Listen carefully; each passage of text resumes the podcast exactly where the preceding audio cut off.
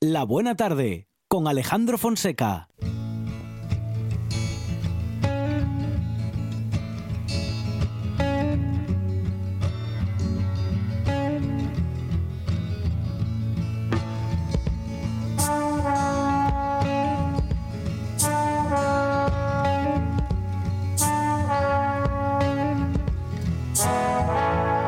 Was it a huntsman or a player that made you pay the cost?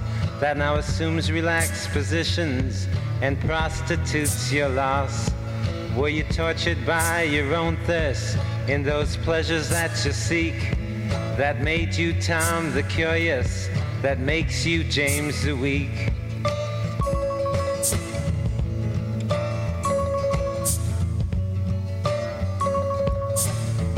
Sexta hora de la tarde, a las 6 y 9 de la tarde con Adrián Esvilla para hablar justamente de un sexto poco conocido. De Sixto. Sí, señor, pero grandísimo. Eh, Adrián Esvilla, ¿qué tal? Buenas tardes. Rodríguez.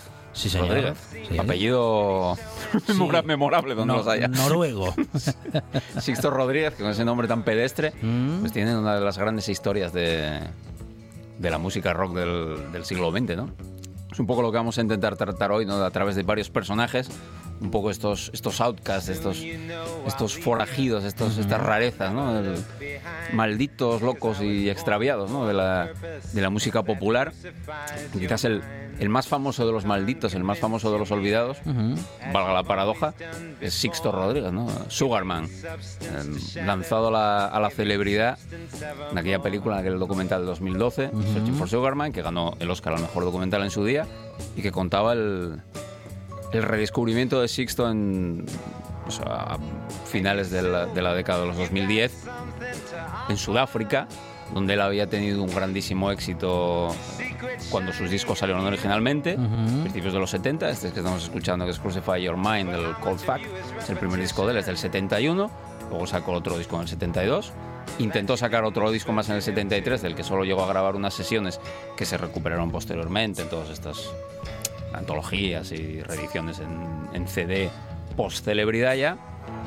Y la película esta, hecha por un director sueco, eh, que sigue la experiencia de dos, dos aficionados sudafricanos, uno de ellos periodista, buscando a, a Sixto Rodríguez, ¿no? Que- don- a partir de una serie de leyendas que circulaban sobre que él se había suicidado en, en- en escena. Unos decían que, que se había pegado un tiro en la cabeza con una pistola que había sacado de la, de la caja donde iba la guitarra, otros todavía más espectacular que se había quemado lo bonzo y hasta consumirse en, un- en una llamarada allí. No, bueno, en fin, nada de esto. El hombre pues trabajaba en lo que había trabajado toda su vida, que era pues renovando casas en Detroit, la ciudad de él, ¿no? Y, ellos llegaron a, descubrir que él vivía en Detroit por las letras de las canciones y todo esto. ¿no? El documental está muy bien, pero luego el documental tiene una serie de problemas de superficcionalización, por decirlo de alguna manera, de romantización, de peliculización de la realidad, ¿no? Porque eh, la, la- la película es, cuenta la verdad, pero deja fuera otra verdad que no corresponde al relato que la película cuenta, ¿no? Por ejemplo, en la película lo hace con mucha habilidad porque la película nunca, nunca dice, sino que da a entender, ¿no? La película da a entender que Sixto está fuera de circulación desde el año 72, cuando Second Coming, su segundo disco, es un fracaso absoluto y allí no saben absolutamente nada y él se retira de la música y que estos lo encuentran no sé cuántos años después, en 2010, 2008, 2009, cuando sea, que lo llevan a Sudáfrica. Bueno, esto no se corresponde a la realidad. Ni tampoco se corresponde a la realidad que él solo hubiera tenido éxito en Sudáfrica. ¿no? En Australia, 15 años antes, él había estado de gira. Él tiene un, tiene un disco grabado, un, un- un en vivo en, en Sydney, con Midnight Oil de acompañamiento, además, la banda famosa banda eh, australiana. Había sido también un fenómeno popular en Australia, sin apartheid mediante ni Sí. nada de esto, ¿no? Con lo cual, digamos que hay una serie de, de elementos que, que no aportaban a la mítica. Que la película al final lo que habla es un poco, casi habla más de Sudáfrica que de Sixto. Sixto es casi un poco incidental en la, en la película, pese a que acaba siendo verdaderamente lo más interesante, ¿no? La, la odisea de este hombre que, que es redescubierto a través de unas, de unas grabaciones que flotan en el espacio y en el tiempo. ¿De qué acaban eso? En Australia, en Sudáfrica. Es una cosa que no entiendo muy bien por qué dejar fuera de Australia en la película, porque ese paso intermedio aporta. No es un hombre que de repente reflota y vuelve a hundirse y vuelven a pasar otra pila de años hasta que vuelve a reflotar, ¿no? Y con estas canciones maravillosas y estos discos, ¿no? Porque el- además eh, los discos habían sido ya reeditados antes de- del documental, dos, dos años antes Light in the Attic, que es un- una disquetera americana especializada sobre todo en, reediciones de este tipo de rarezas 70, 60, había, había sacado una edición de lujo de, de los dos discos, ¿no? Y lo que, so- sobre todo lo que, lo que Rodríguez es que escuchas los discos, especialmente el Cold Fact, y dices, pero esto, esto ¿cómo, cómo no pudo Ujú. tener éxito? ¿Cómo no pudo tener éxito este disco? no? Porque a lo mejor el, second- el, el segundo, Second Coming, creo que se titula, es un poco más, más, más arduo a lo mejor, ¿no? Pero bueno, pero el, el primero es que es alucinante, es alucinante. Now in the third millennium, the crowded madness came. Crooked shadows roamed through the nights. The wizards overplayed their names. And after that, the wooers never bothered to have summer reasons. A gain. But it started out so nice.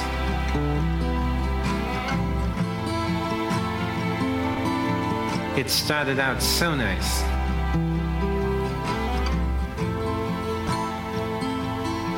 We started out so nice.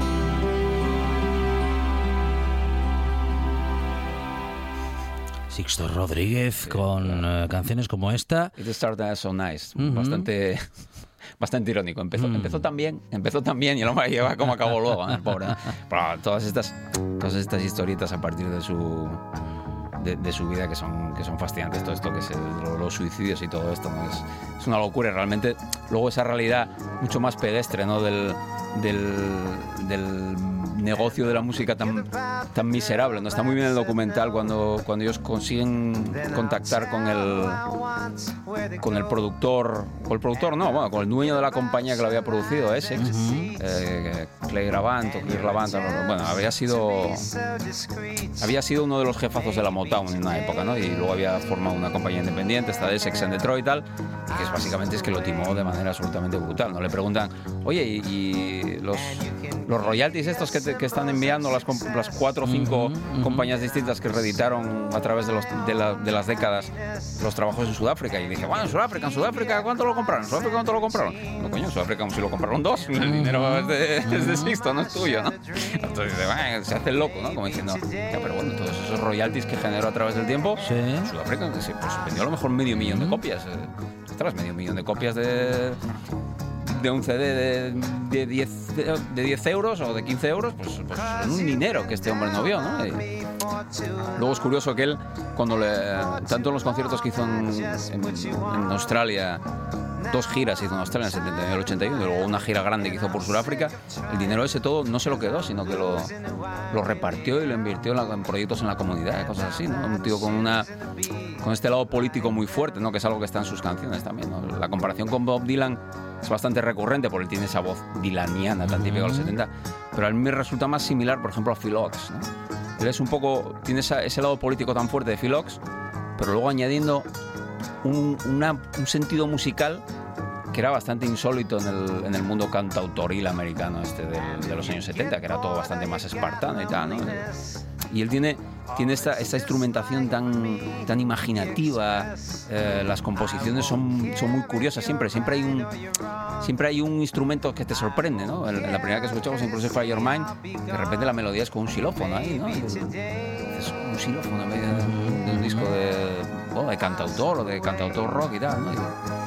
Y, esta, esta que estamos escuchando, que es I Slip Away, que es una canción que él regrabó para lo que iba a ser el tercer disco, porque esta había sido el primer single de él, es otra cosa que en el documental este se obvia. Él había sacado un single en el año 67 ya, con el alias de Rod Díguez. Anda. Una cosa demencial. El- el- un, un juego de palabras Sí, sí, ahí. Inteligentísimo, un juego de palabras Sí. brilla- brillantísimo que, se le, Mm. que se le ocurrió ahí al, al que le produjo el disco. Y dijo, no, esto de Rodríguez suena como muy hispano, vamos a ponerte Rod Díguez. Ajá. Y el otro dijo, pues bueno, anda, lo que Bueno, anda, sí. Venga, anda, no me voy a pelear para, el prim- para la primera vez, no me peleo. Y luego tardó, tardó tres o cuatro, tres o cuatro años en volver a grabar, ¿no? Mira, que estamos escuchando al segundo personaje del que vamos a hablar hoy, que esto ya es, esto ya es el extremo de Sixto, ¿no? Porque Sixto, Sixto logra grabar al menos dos álbumes, no ya profesionales, sino muy profesionales y con muchos medios, ¿no? Este es Blaze Foley, que si bien llegó a grabar, nunca consiguió editar, ¿no? Y este, este es el gran maldito de la música de la música de cantautor americano, Blaze Foley. I met a kinky little woman crazy hair, big brown eyes, and a faraway stare. Moms wouldn't think we'd have made a pair, but we're living in the woods and trees. Some folks think we're a little deranged, that's the way it is, probably never will change. Care, cause you gotta be strange when you're living in the woods and the trees. Cook our breakfast whenever we rise. Play a little music for the butterflies. Say pretty things looking in our eyes. Laughing in the woods and the trees. Got a lot of friends we can go to see. Some got kids that are set on your knee. I love her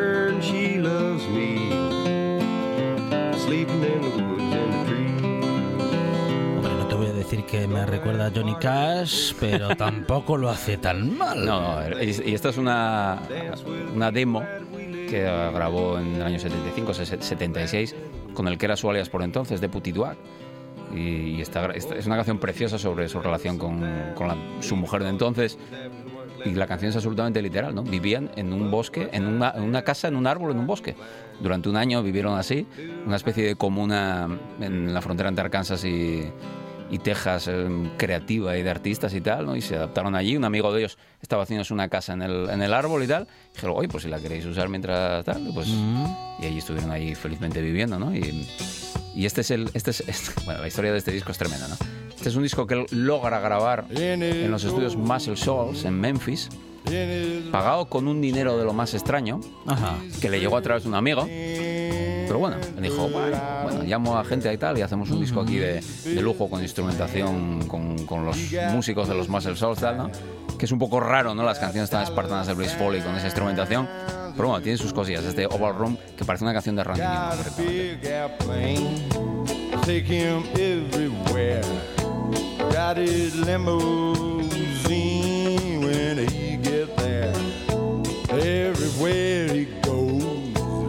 Makes people mad, makes poor man pay and a rich man glad. He's the president, but I don't care.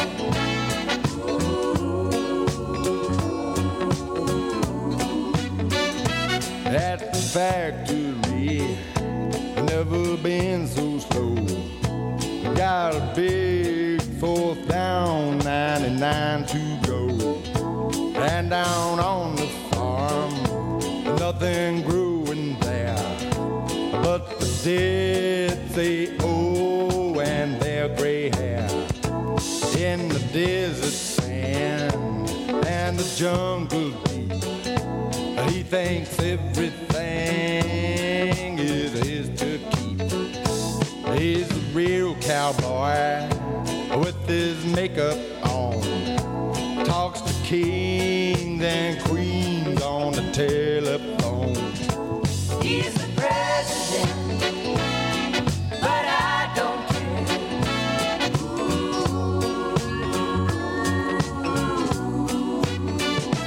He's a movie star if you stay up late. And he'll search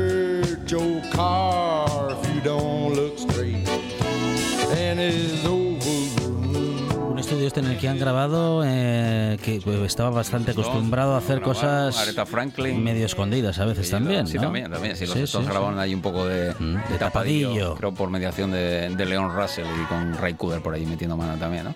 Pues aquí grabó también este hombre un disco de sátira política con, con, un- con una instrumentación riquísima y después de haberlo grabado, pues resulta que apareció la DEA por allí en las, en las oficinas del supuesto productor, del que había puesto la pasta, que era en realidad traficante de cocaína, y se llevaron los masters, los discos y todo, ¿no? Y meses después el FBI le llama, ¿es usted Michael Robert Fuller? Y digo, sí, sí, Blaze Foley como artista, sí, sí, sí. Pues tenemos aquí unas cajas de discos suyos ahí para que, la- para que las venga a buscar, ¿no? Y creo que luego andaba en una, en una furgoneta ahí vendiendo los discos a, a un dólar y por ahí, ¿no? Pero es que el primer disco se había emperrado en llevar los másters y él vivía en una furgoneta de, de aquel entonces y se los mangaron. Claro.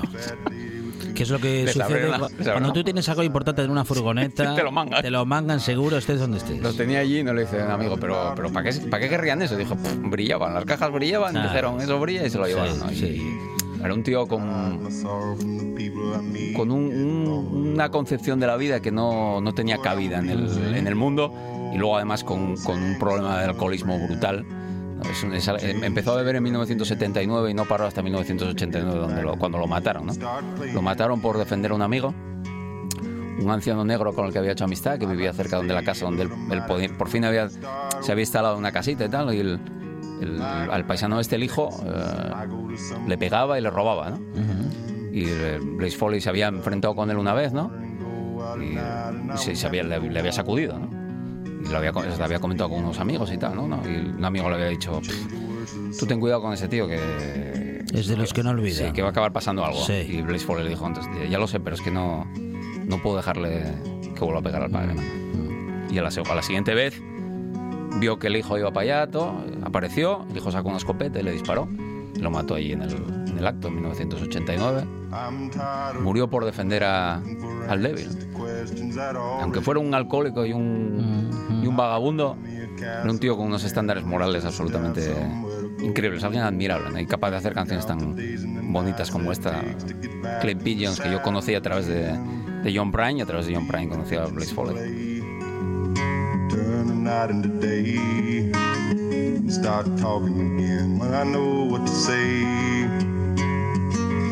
I'm going down to the station, gonna get a ticket to ride. Find a big fat lady with two or three kids and sit down by side.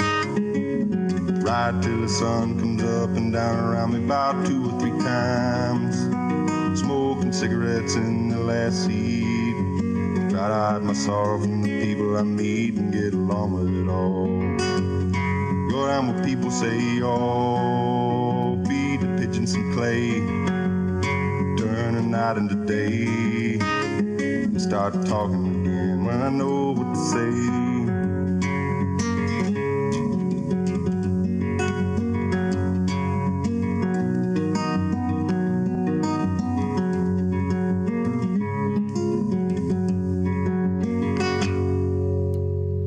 Últimos minutos eh, acercándonos a esa retransmisión que vamos a iniciar dentro de unos minutos. eh, señal compartida con RTPA, o mejor dicho, entre RPA y TPA, lo cual nos convierte en RTPA, que es una cosa que se me ocurrió a mí solo, no vayan a creer, y que eh, va a ser la retransmisión en directo de la entrega de los premios Princesa edición 2021 Oye, pues- desde el Teatro Campamor para el mundo, Adrián Le Esvilla. ponemos ahí a, a Judy Seal de, de banda sonora, esta, esta maravillosa cantante que tiene la, la voz más angelical y la vida más sórdida que te puedas imaginar. Prostituta callejera, eh, atracadora de licorerías. em, estuvo en un reformatorio a los 15 años, eh, visitó todo tipo de cárceles, eh, bisexual, Em, bueno, alucinante, ¿no? Esta canción se la dedicó a su amante de una temporada, eh, J.D. Souther, el cantante también, eh, del, del círculo de Jackson Brown y Taylor y tal, ¿no? Y tiene uno de los, una de las frases más geniales y hermosas de la música americana de su tiempo, ¿no? Dice que era un bandido y era un rompecorazones, pero bueno, Jesucristo hacía cruces. Así que, bueno, no hay- nadie es perfecto, ¿no?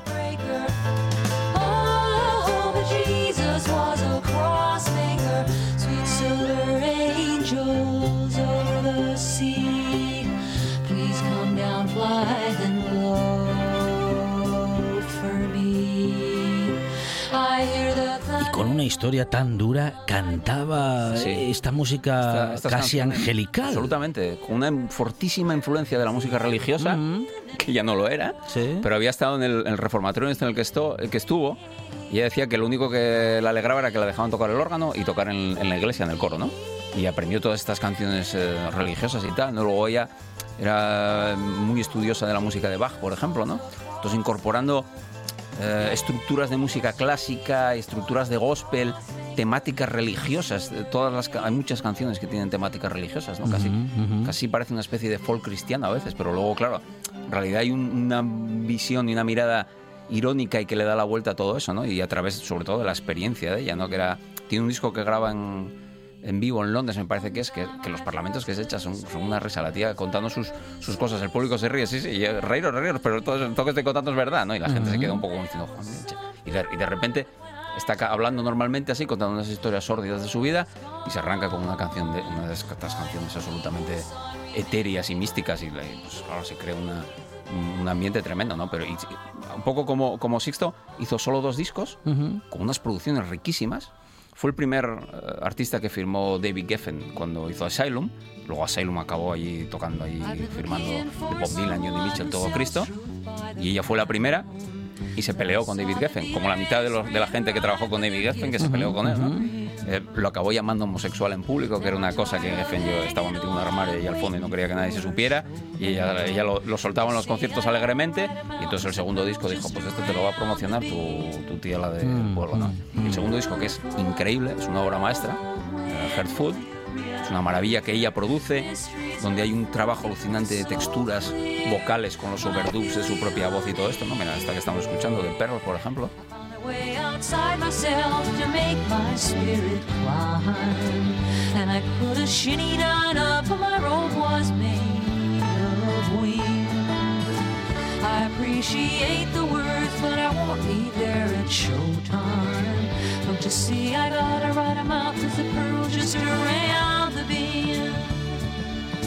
Bueno, un recorrido hoy por eh, algo que podríamos mm, definir como artistas malditos Sí, sí. o artistas la con B, poca la- suerte. ah, con, con poca suerte. y, con- sin, y sin embargo con suerte ninguna. sin suerte ninguna y, y sin embargo digo con gran capacidad artística no como Sixto Rodríguez Blaze. Foley y Judy Seal, con la que Sí. estamos en estos últimos minutos Adrián Vamos a ver si lo ampliamos un poco la semana que viene también, porque hay gente por ahí interesante. Rocky Erickson de los 13 Floor, Floor Elevators, ¿no? que es uno de los grandes locos de la música y tal, ¿no?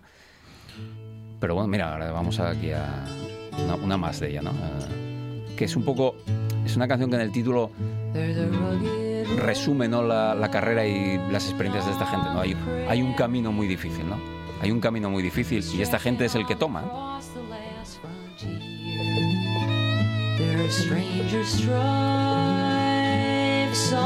solitary. Blessed is the lonesome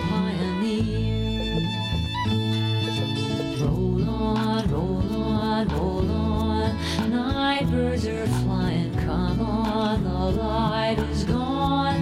Hope slowly dying. Tell me how you come right through. Still surveying the miles yet to run on a long and lonely road to kingdom come.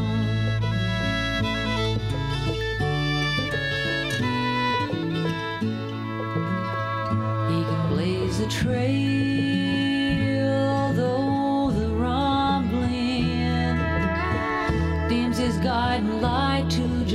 spark. When the hour is low, he comes tumbling. But when the moon is high, he gives his heart.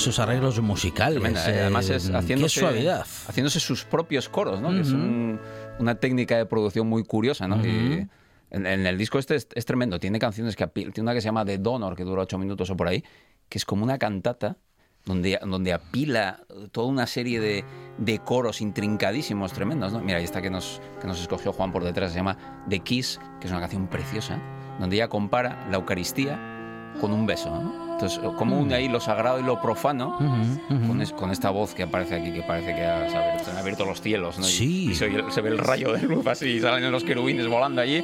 No, y es, es precioso, ¿no? Y, y eso, la, la comparación o la, la tensión entre, entre mm, la existencia de ella y, y la capacidad de generar esta belleza tan tremenda, ¿no? Ella muere en el año 79 también, ¿no? El- el, eh, a- de sus múltiples adicciones a todo tipo de drogas, ¿no? Estuvo con, eh, fue, fue adicta a la heroína en- intermitentemente durante prácticamente desde su adolescencia hasta que murió, ¿no? Y, entonces, claro, cuando, cuando aprendes o cuando conoces esta, esta- estas cosas sobre esta gente, ¿no? Dices, joder, ¿cómo, no? la, la- cómo sacan es- como, las como las orquídeas, ¿no? Las flores que salen del fango, ¿no? Pues, pues esto es lo mismo. eh, Judy Seal es como una orquídea, ¿no? Esta, esta mujer absolutamente martirizada y torturada por la vida. La- murió el padre, murió el hermano, murió la madre, murió el primer marido. Bueno, el, el- el segundo marido, que era un músico, lo puso ahí al, al punto de hacer la calle para pagarse el vicio. Bueno, tremendo, ¿no? Y que de repente sacase canciones como esta, ¿no? The Kiss. Once